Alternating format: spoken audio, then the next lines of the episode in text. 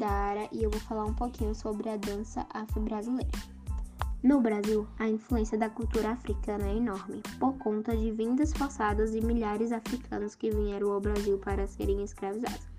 Dessa forma, foram criados diversos gêneros musicais e estilos de danças no país com grande influência africana. Alguns deles são a capoeira, que é uma expressão cultural brasileira que envolve arte marcial, esporte, cultura popular, dança e música.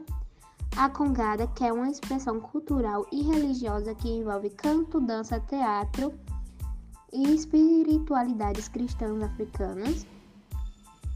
O jongo, que é uma dança de roda tipo batuque ou samba, com acompanhamento de tambores solistas no centro e eventual presença de uma umbigada.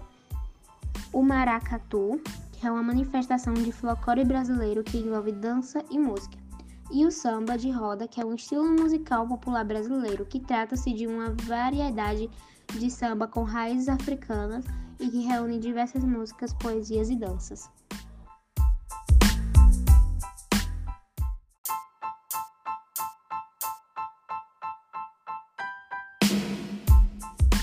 Meu nome é Gleciane e vou falar sobre a culinária afro-brasileira. Ela introduziu as panelas de barro, o leite de coco, o feijão preto, o quiabo, dentre os outros. Entretanto, os alimentos mais conhecidos são aqueles da culinária baiana, preparados com azeite de dendê e pimentas.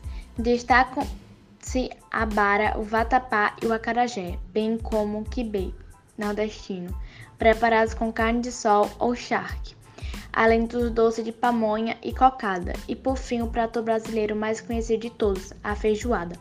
Ela foi criada pelos escravos como uma apropriação fe da feijoada portuguesa e produzida a partir dos restos de carne que os senhores de engenho não consumiam.